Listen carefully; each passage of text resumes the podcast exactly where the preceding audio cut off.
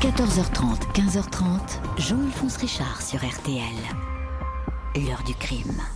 Aujourd'hui, dans l'heure du crime, une affaire qui ressurgit après 27 ans de mystère, la mort brutale de Christophe Douard. Ce chasseur, marié, père de famille, est retrouvé décapité à la Noël 1995 dans la campagne bourbonnaise, début d'une parfaite énigme.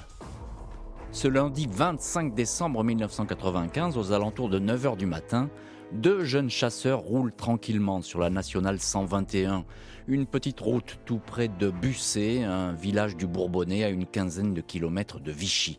En ce jour de Noël, il n'y a pas âme qui vive dans le coin. Il fait froid, 2 ou 3 degrés. La neige de la nuit s'accroche encore sur les bas-côtés de la chaussée. Les deux hommes sont venus repérer un bon coin de chasse à l'entrée d'un virage, un passage de chevreuils et de sangliers au lieu dit les corps. Ils stoppent ici leur véhicule. À peine sorti, ils distinguent dans le fossé une masse informe qui semble habillée en tenue de camouflage. C'est un homme qui gît ventre contre terre. La scène est tellement hallucinante que les deux hommes ont un réflexe de recul. L'homme n'a en effet plus de tête. Le coup a été parfaitement tranché à la place du crâne, le où les meurtriers ont déposé une botte de la victime comme s'il s'agissait d'une sinistre et morbide provocation. Les gendarmes et le commissariat de Vichy sont alertés. Dans la veste de chasse de la victime, on trouve son portefeuille, ses papiers d'identité. Le mort s'appelle Christophe Doard, un habitant de QC, une localité voisine. Il est âgé de 28 ans, marié, père d'un petit garçon de 9 ans. Christophe Douard est employé aux abattoirs de Vichy. C'est un gars du coin, sa famille est bien connue. Il avait disparu après avoir quitté son domicile au soir du 16 décembre. L'autopsie révèle que le décès remonte à plusieurs jours. Sans doute Christophe Douard a-t-il été tué peu après sa disparition. La mort a été causée par une importante hémorragie, probablement une balle tirée dans la tête. Il a été décapité après le décès histoire de ne laisser aucune trace du projectile. La découpe est quasi professionnelle. Les légistes estiment qu'un outil de boucherie ou de chasse a permis une section nette des vertèbres cervicales. Pas d'autres blessures. Tout a été fait pour ne laisser aucun indice. Le corps, soulevé par les gendarmes, se révèle anormalement léger. Il a été totalement vidé de son sang. Il se peut qu'il ait été suspendu par les pieds, comme cela se pratique pour le gros gibier. Il pourrait même avoir été entreposé dans une chambre froide avant d'avoir été déposé dans ce champ, sans chercher à le dissimuler, un endroit où on allait le découvrir. Une enquête pour homicide volontaire est ouverte au tribunal de QC. Les proches et les amis de Christophe Douard sont sous le choc. Sa disparition était incompréhensible, sa mort l'est tout autant. La dernière fois qu'il a été vu, c'était il y a neuf jours, samedi 16 décembre. Il revenait d'une partie de Baltrap, était passé saluer des amis chasseurs au Vernet, le village où vit sa mère Françoise. Il a déjeuné avec elle. Il est repassé ensuite en coup de vent chez lui, où il vit avec son épouse, Maria, et leur fils. Maria indique aux enquêteurs qu'il était soucieux.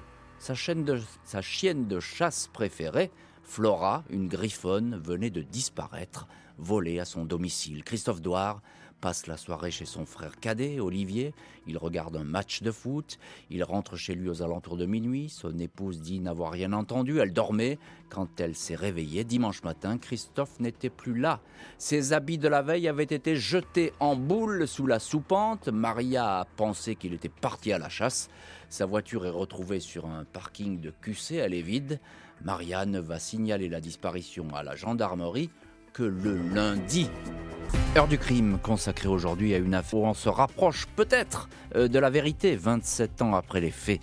La mort de Christophe Douard, un chasseur retrouvé sans tête près de Vichy à la Noël 95. Investigation focalisée sur le monde de la chasse. Christophe Doard, le mort sans tête, ne faisait pas l'unanimité dans le monde des chasseurs. Une réputation de grande gueule, un personnage pouvant se montrer agressif. Sa mère, présidente de la société de chasse du Vernet, l'avait même exclu pour son mauvais comportement. Il avait continué à traquer le gibier dans une autre société, au Bayon. Les gendarmes de la section de recherche de Clermont-Ferrand explorent ce monde clos qui semble pétri d'inimitié et de jalousie. Indifférent avec une autre gâchette du coin, aurait-il coûté sa vie à Christophe Douard Ce dernier était, semble-t-il, en conflit avec le dénommé Dominique Maillet.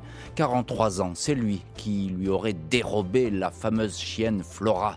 Un scénario se dessine alors. Douard aurait demandé des comptes à Maillet le dimanche dimanche 17 décembre au matin, les choses auraient mal tourné. Maillet l'aurait tué. Neuf mois après le crime, Dominique Maillet est interpellé sur un chantier, il avoue le vol de la chienne, puis va se rétracter sur ce point. Il nie le meurtre, rien contre lui, aucune charge retenue. Pendant des années, alors qu'aucun indice ne le désigne, Dominique Maillet va se retrouver dans la peau de l'éternel suspect. Toutes ces années, on m'a appelé Quick Quick, ou le coupeur de tête, déplore Dominique Maillet dans les colonnes du Nouvel Ops. La piste du différent entre chasseurs s'assèche. Le dossier s'essouffle. Deux non-lieux, 2000 et 2007. La piste familiale, et notamment celle de l'épouse âgée de 29 ans au moment du crime, a été écartée rapidement dans une note de synthèse rédigée quelques jours après la découverte du corps. Les gendarmes excluent la participation de Maria Douard. Ils estiment qu'elle ne peut pas avoir commis le crime. L'épouse meurtrière une hypothèse difficile à retenir, conclut-il. Il va néanmoins être établi que ce couple-là va à volo. Christophe et Maria se sont mariés en 1987 après quelques années de bonheur, la naissance d'Anthony. L'épouse a vite reproché à son conjoint de trop boire et même d'être violent à son encontre. En 1993, elle lance une procédure de divorce, puis renonce. Christophe lui aurait alors promis qu'il allait se faire soigner et que tout rentrerait dans l'ordre. Mai 2020, le procureur de QC, Éric Neveu, rouvre dans le plus grand secret le dossier. 15 nouveaux gendarmes spécialisés relisent toute la procédure. L'ex-épouse les intéresse beaucoup. La veille de sa disparition, Christophe Douard avait raconté à son frère avoir frôlé la mort en prenant son bain. Maria avait laissé tomber un sèche-cheveux dans l'eau. S'agissait-il d'une tentative d'électrocuter le mari? Autre détail, quand l'épouse avait récupéré la voiture de son défunt mari, elle avait eu un comportement suspect, avaient noté les gendarmes, comme si elle essayait de pleurer, mais n'y arrivait pas. Deux nouveaux juges sont désignés 15 avril 2022. Toujours dans la plus grande discrétion, le corps de Christophe Douard est exhumé. De nouvelles expertises ADN sont ordonnées. Elles vont vite donner des résultats intéressants. J'espère qu'un jour, quelqu'un réussira à parler. Je voudrais pas être une des dernières à partir euh, avec euh, ce point d'interrogation. Et j'espère que qu'il y aura une conclusion. Voilà. Dans l'heure du crime aujourd'hui, rebondissement 27 ans après dans l'enquête du chasseur sans tête. Christophe Douard avait été découvert mort décapité près de Vichy à la Noël 95. Été 2022, sa veuve est interpellée.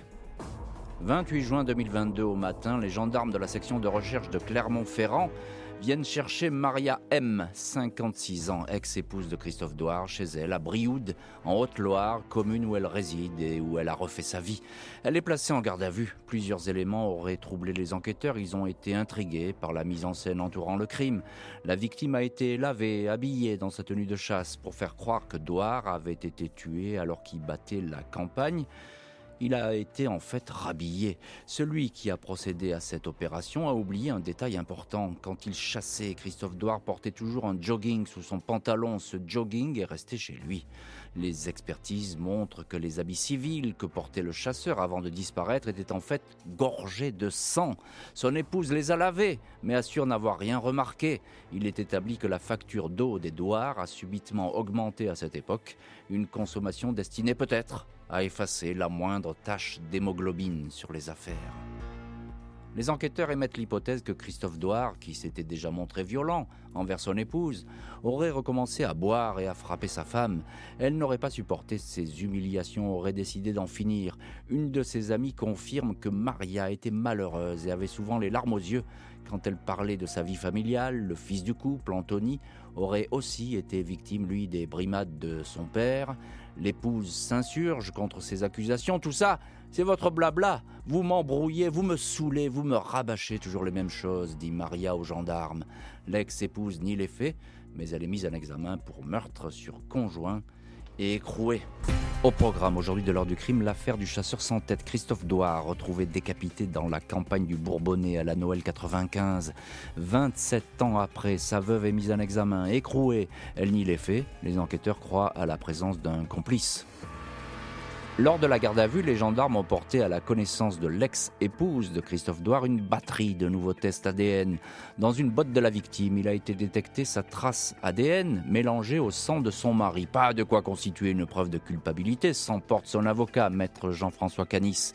Qu'on trouve de l'ADN de cette femme sur les vêtements de celui avec qui elle vivait n'a rien d'étonnant, dit-il. Mais selon l'hebdomadaire Marianne, une trace d'ADN masculin est également présente dans cet échantillon prélevé dans la botte lui aussi mélangé au sang de la victime et à l'ADN de Maria. Une découverte qui pour les enquêteurs pourrait accréditer la thèse d'un complice, un homme qui aurait pu aider l'épouse à transporter le corps du chasseur, une soixantaine de kilos, ou encore aurait pu être employé pour tuer Christophe Douard, le découper, trancher sa tête. L'épouse dément une nouvelle fois un tel scénario. Mercredi 17 août 2022, après plus d'un mois de détention provisoire, la veuve de Christophe Douard est remise en liberté. Elle est placée sous bracelet électronique, enquête toujours ouverte. Pour moi, la mise en cause n'a probablement pas agi seule, soit au moment du meurtre, soit au moment de se débarrasser du corps, voire les deux, indique Éric Neveu, le procureur de QC, qui a relancé l'affaire. Dans l'heure du crime, nous revenons aujourd'hui sur l'affaire du chasseur sans tête. Christophe Douard, tué puis décapité à la Noël 1995 près de Vichy. 27 ans plus tard, sa veuve est mise en examen, placée sous bracelet électronique. Elle nie. Sera-t-elle confondue par de nouvelles expertises? Les enquêteurs et la famille de la victime, notamment Olivier Douard, le frère de Christophe, attendent beaucoup des prochaines avancées des investigations. Olivier Douard souhaite obtenir des explications sur ce qui a mené à la mort de son frère et sur cette mise en scène macabre. Cela fait 27 ans qu'il travaille pour que le crime soit élucidé. Il mérite de connaître la vérité, dit son avocate, maître Juliette Chapelle.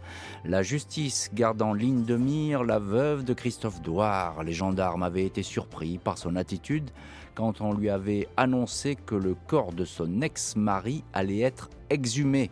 Elle ne s'était nullement réjouie de cette opération, se montrant tout au contraire agacée par ce remue-ménage et précisant qu'elle avait d'autres choses à faire.